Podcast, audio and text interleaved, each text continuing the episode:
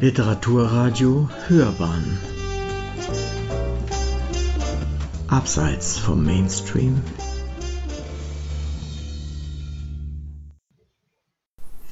Liebe Zuhörerinnen und Zuhörer, heute haben wir ein neues Thema und es nennt sich 50 Jahre Vermilion Sands, eine Hommage an Jay Ballard. Ich selbst bin überhaupt kein Science-Fiction-Kenner und komme immer nur über den Markus mit diesem Sujet in Berührung. Freue mich aber umso mehr, langsam Zugang zu finden zu dieser literarischen Gattung. Ich freue mich, dass der Markus uns heute ein wirklich sehr spannendes Buch mitgebracht hat und würde auch ganz gerne anfangen und ihn fragen, tja, wer ist denn eigentlich Ballard? Ja, vielen Dank, Gabi. Da kann ich gleich ein Kurzporträt dieses bemerkenswerten Autoren liefern. James Graham Ballard kam als Sohn des Chemikers James Ballard und seiner Frau Edna am 15.11.1930 in Shanghai zur Welt. Dass sein Geburtsort China war, lag daran, dass sein Vater bei einem dortigen Textilkonzern tätig war. J.G. Ballard lebte im internationalen Viertel und wuchs in einer privilegierten Umgebung auf. Bis dann 1942 sich alles mit einem dramatischen Schlag veränderte. Die Japaner besetzten nämlich Shanghai und begannen mit der Internierung der ausländischen Bevölkerung im Lager Lungua. Dort verbrachte Bellert die kommenden Kriegsjahre unter teils sehr drastischen Bedingungen. Viele kennen den semi-autobiografischen Roman bzw. den Film Das Reich der Sonne, der Ende der 80er Jahre im Kino gezeigt wurde, seitdem unzählige Male im Fernsehen lief. Und in diesem Werk, in diesem Roman und Film hat Bellert diesen bedeutenden Lebensabschnitt verarbeitet. Seine schriftstellerische Fantasie wurde nachhaltig durch die dort in Ostasien empfangenen Eindrücke, auch die Kriegseindrücke, geprägt. Er kehrte dann mit Ende des Zweiten Weltkrieges 1945 zu seiner Familie nach England zurück, wo er sich allerdings nur schwer eingewöhnen konnte. Er vermisste die Weite, den surrealen Charakter der chinesischen Landschaft das hatte gerade auf ihn dieses Ambiente als sogenannten Autor des Inner Space, wir werden später noch darauf zu sprechen kommen, einen ganz prägenden Einfluss. Ein Studium der Medizin, Bellard wollte nämlich Psychiater werden, sowie der englischen Literatur hat er nicht abgeschlossen. Es folgten Gelegenheitsjobs als freiberuflicher Schriftsteller und als Journalist. 1963 gelang ihm dann der Durchbruch mit The Drowned World in der deutschen Übersetzung Karneval der Alligatoren und Bellard konnte sich endlich der Schriftstellerei als Brotberuf widmen. Ja, und schließlich nach einem außerordentlich produktiven Autorenleben mit belletristischen Highlights und Verfilmungen seiner Werke verstarb J.G. Ballard am 19.04.2009 an den Folgen einer Krebserkrankung. Ich würde jetzt ganz gerne zu dem Werk, was wir heute vorstellen, kommen. Ganz vorneweg muss ich sagen, keine Angst vor Science Fiction, probieren Sie es. Das Werk besteht aus einem Zyklus von insgesamt neun Kurzgeschichten, die so alle zwischen 1956 und 1971 entstanden sind. Leitmotiv dieser Kurzgeschichten ist ein Badeort. Ähm, inspiriert wurde Ballard wohl vom kalifornischen Palm Springs. Ich möchte eigentlich ganz gerne aus dem Vorwort der englischen Ausgabe ihn selbst zitieren. Und da schreibt er, wo findet sich Vermilion Sands? Ich denke, seine geistigen Ursprünge liegen irgendwo zwischen Arizona und dem Strand von Ipanema. Allerdings war ich die letzten Jahre amüsiert zu sehen, dass seine Entstehung überall auf der Welt zu beobachten ist.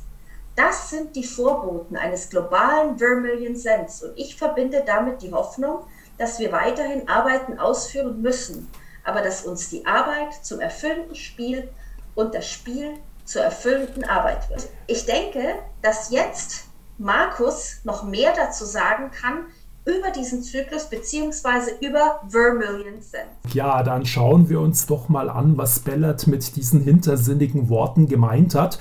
Zunächst mal richtig, Vermilion Sense ist ein fiktiver, mondäner Urlaubsort in der nahen Zukunft. Er könnte sich auf der Erde oder auf einem anderen Planeten oder aber in den tiefsten Abgründen der menschlichen Seele befinden. Bellard ist, das Wort ist vorhin schon mal kurz aufgeschimmert, ein Astronaut des Inner Space Ihn interessiert die kosmische Science Fiction nur am Rande. Vermilion Sands ist ein Wüstenort. Es gibt kein Meer, es gibt keine Strände, es gibt keine Lagunen. Stattdessen ist es, also wörtlich übersetzt heißt Vermilion Sands, zinnoberroter Sand, von einem endlos scheinenden Sandmeer umgeben. Riesige purpurrote Dünen werden mit sogenannten Sandgleitern besegelt es existieren Quarzinseln, auf denen seltsame, wachsende, tönende Skulpturen wuchern und riesige Felsgrotten, in denen die sogenannten Sandrochen leben. Das sind mysteriöse purpurne Tiere, die gejagt werden können, aber auch stechen und tödlich verletzen können. Also der Leser muss sich erstmal mit dieser, sag ich mal, völlig fremdartigen Umwelt anfreunden. Er findet sich unversehens in einem der Bilder von Salvador Dali oder Max Ernst wieder. Die Bewohner dieses eigenartigen Wüstenparadieses entstammen dem Geldadel oder der Promi-Gesellschaft. Das Ganze weist deutlich Schickeria-artige Züge auf. Sie betätigen sich mehr oder weniger als erfolgreiche Künstler und haben ihre besten Jahre schon hinter sich. Du hast jetzt sehr gut geschildert das Ambiente, in welchem die Geschichten spielen und auch den Ort, an welchem sie spielen und welche Protagonisten wir hier haben und in welcher Stimmung diese sich wohl befinden. Ich würde aber sagen, Markus, ich hätte es für richtig, wenn wir auch ein paar Kurzgeschichten unseren Zuhörern heute vorstellen, damit diese eine Idee bekommen, wie die Geschichten von Ballard geschrieben sind, beziehungsweise von was sie handeln.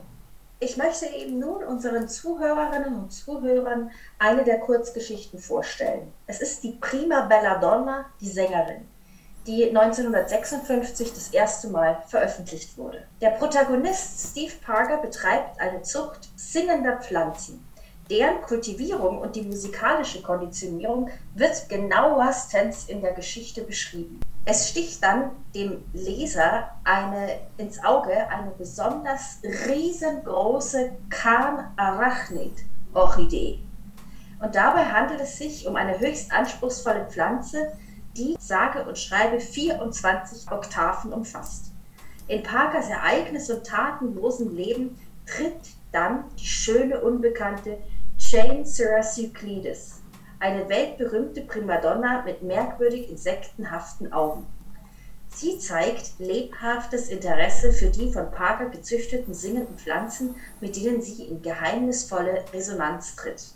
Jane verbringt die nächsten Wochen in Vermilion Sands und tritt regelmäßig in Konzerten und Clubs auf, wo ihr alle Männer und auch Parker zu Füßen liegen. Zwar scheint sie Parkers Avancen zu erwidern, doch der Leser gewinnt immer wieder, anders als Parker, den Eindruck, dass ihr tatsächliches Interesse nach wie vor und einzig und allein den singenden Blumen gilt. Und eines Morgens wird Parker dann von sonoren Klängen die aus seinem Laden dringen, geweckt. Und er entdeckt dann, dass das Herzstück seiner Zucht, die Karnarachnid, enorm angewachsen ist. Und in ihrem Blütenkelch befindet sich niemand anderes als die Jane Syraclides. Parker möchte die Sängerin retten, doch sie wehrt sich entschieden und Parker entflieht, da die Orchidee außer Rand und Band zu geraten scheint. Einen Tag später hat sich die Pflanze beruhigt und ihre ursprüngliche Form und Größe angenommen. Und jetzt lässt es Bayard offen. Wurde die Primadonna von der Pflanze verspeist? Oder liegt gar eine sexuelle Vereinigung vor, das werden wir wohl nie erfahren. Sehr schön zusammengefasst, vielen Dank. Das ist J.G. Ballards erste veröffentlichte Geschichte überhaupt. Das macht sie so bedeutend. Der wunderschöne, ironische, trockene Stil. Sie ist sehr amüsant und man sieht, das Ganze hat eben auch psychologische, man könnte fast sagen freudianische Elemente. Wie gesagt, Ballard wollte ja ursprünglich Arzt, nämlich Psychiater werden. Ja, und jetzt wenden wir uns der nächsten dieser interessanten nächsten Geschichten oder exemplarisch der nächsten Geschichte dieser Sammlung zu. Sie heißt Venus Smiles von 1957. Die Venus lächelt. Wir haben sie die Bildhauerin getauft.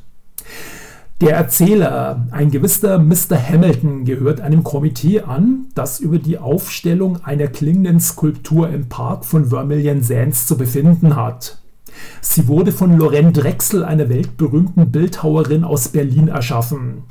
Bei näherer Betrachtung erweist sich das Kunstwerk jedoch als diffuses Metallknäuel, aus dem unzählige Antennen ragen. Die Enttäuschung ist doch sehr groß. Es erzeugt dissonante Klänge, die vom Publikum als einzige Kakophonie als Beleidigung für das Ohr empfunden werden. Es kommt zum Eklat, die Statue verschwindet ebenso schnell, wie sie aufgestellt wurde. Laurent Drechsel, von diesen Reaktionen eher amüsiert als gekränkt, verlässt den Schauplatz mit einem hintersinnigen Mona Lisa-Lächeln. Die ausrangierte Skulptur wächst rasend schnell. Hamilton versucht dem rasanten Wachstum Einhalt zu gebieten und will die Skulptur in ihre Einzelteile zerlegen. Aber diese weist die Eigenschaften einer metallenen Hydra auf. Jeder abgehauene Metallstrang wächst zwei- und dreifach wieder nach.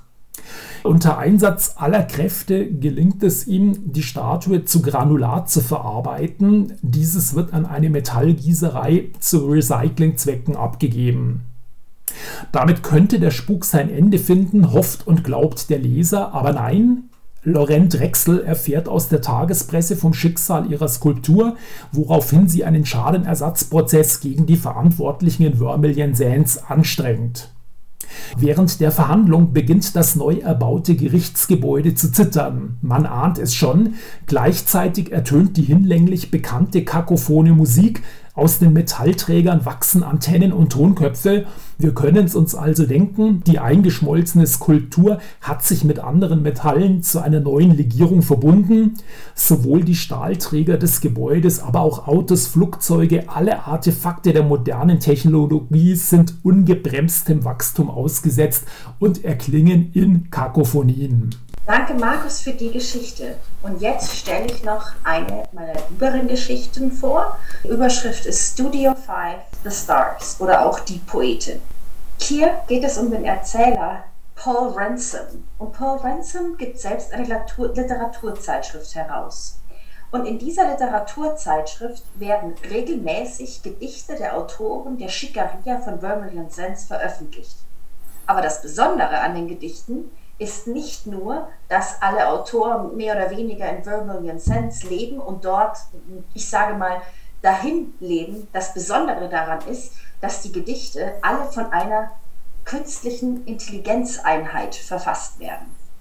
Die Dichter verlassen sich dabei blind auf das Können ihrer Poesie bzw. auf das Können der Computer, die sie für immenses Geld erworben haben. Und jetzt kommt das noch verblüffendere. Das Publikum scheint sich nicht im mindesten an diesen synthetisch hergestellten Reimen Anstoß zu nehmen. Die menschliche Komponente wird überhaupt nicht vermisst. Und dann taucht, wie immer, ein Leitmotiv in den Geschichten, eine äußerst mysteriöse und unnahbare Schönheit auf. Diese Schönheit heißt Aurora Day. Sie ist selbst Schriftstellerin, aber noch eine Schriftstellerin der alten Schule. Und Sie schreibt tatsächlich ihre Geschichten immer noch selber mit Stift, Papier. Und sie überschwemmt Ransom jetzt mit ihren Gedichten, aber er freut sich nicht mal drüber und noch dazu gefallen ihm die Gedichte noch nicht einmal besonders. Und dann zeigt sich eben bald, dass Aurora über göttliche Macht verfügt.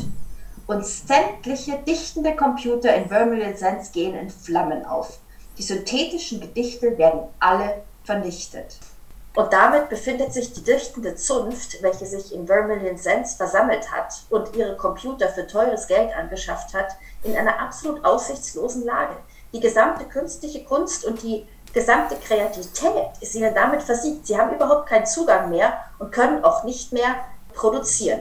Unser Ransom gibt sich geschlagen, aber die erzürnte Göttin verlangt ein Sühneopfer. Dieses Sühneopfer besteht darin, dass ein junger Vertreter der Künstlerszene von Vermilion Sands sich dem Sandrochen in den Höhlen der Sand ausliefern muss.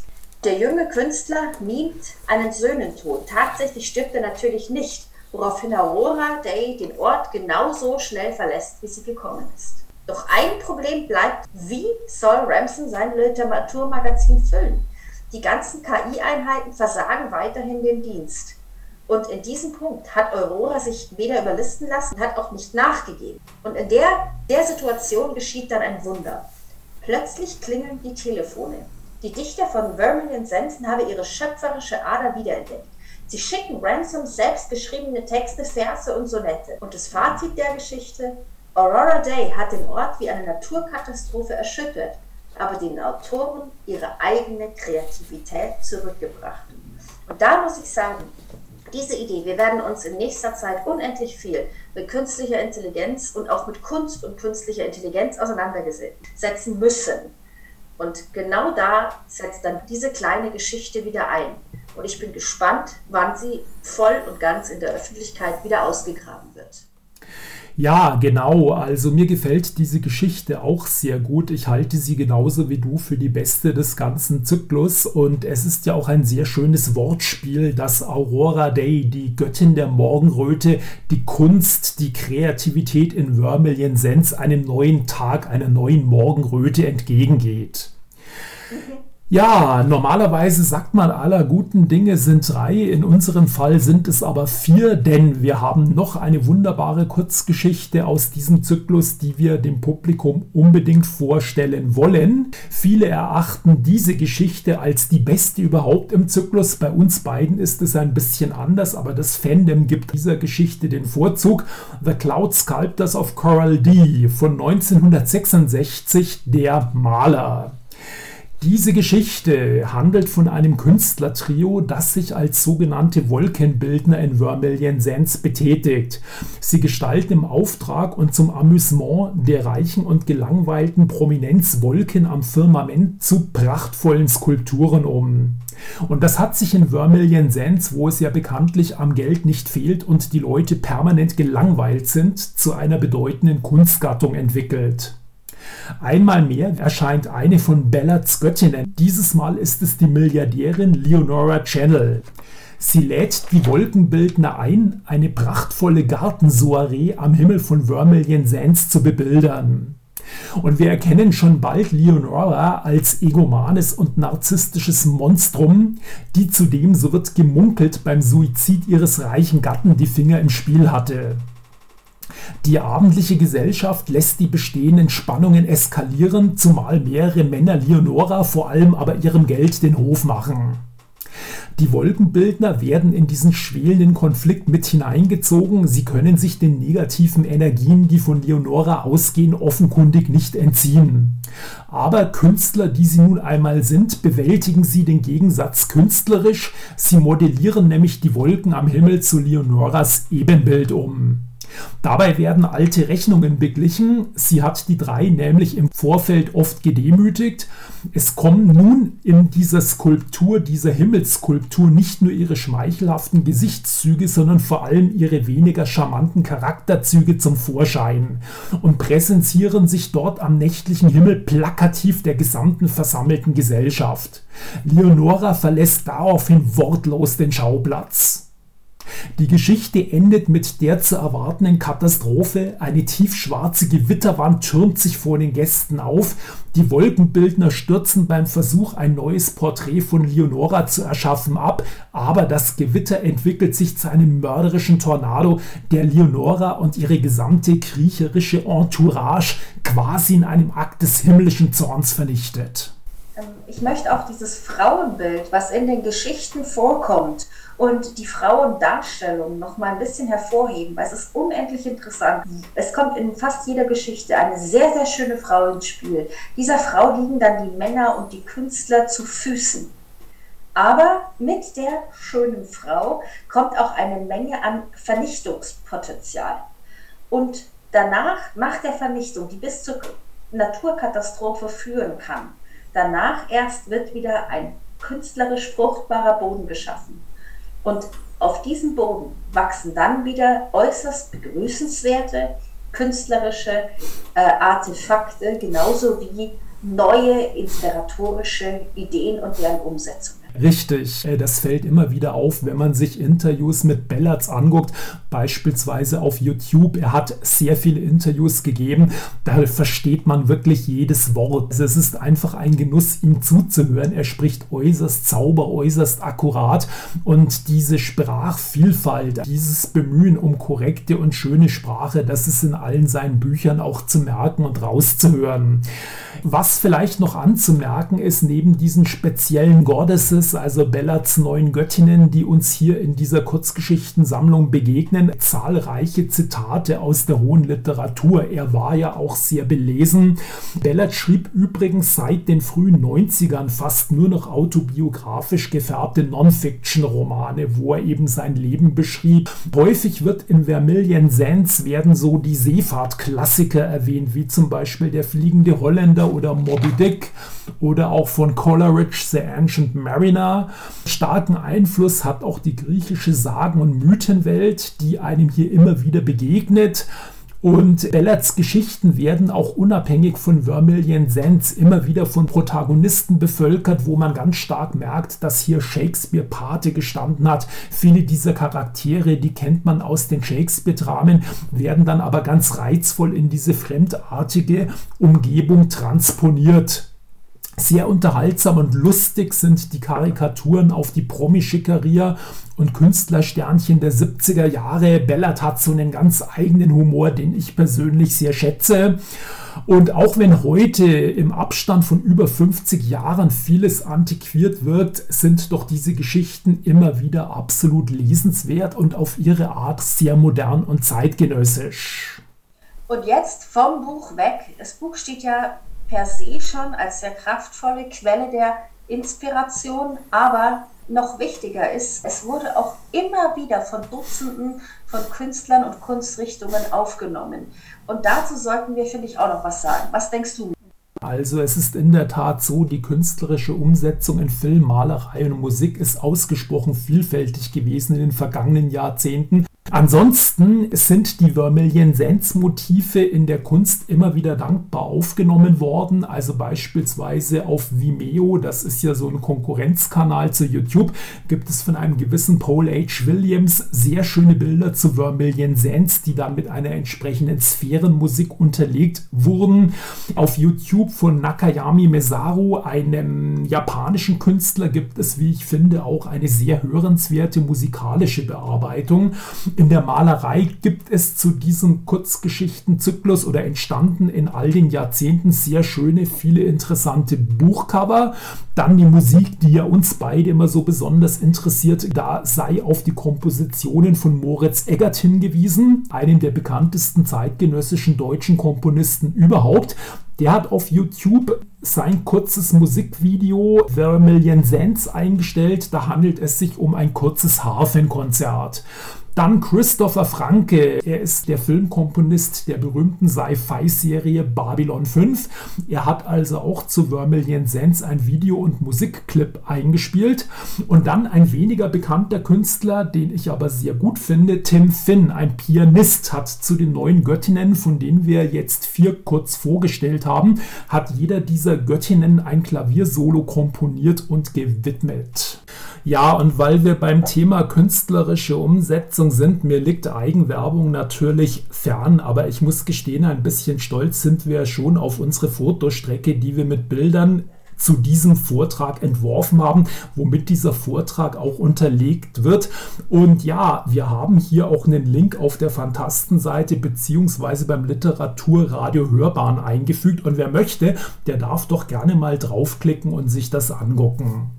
Also wie wir sehen können, sind viele bekanntere Künstler von dem Buch inspiriert worden und ich kann nur sagen, dass auch für den Leser es eine absolute Quelle der Inspiration darstellen kann und wünsche viel Vergnügen.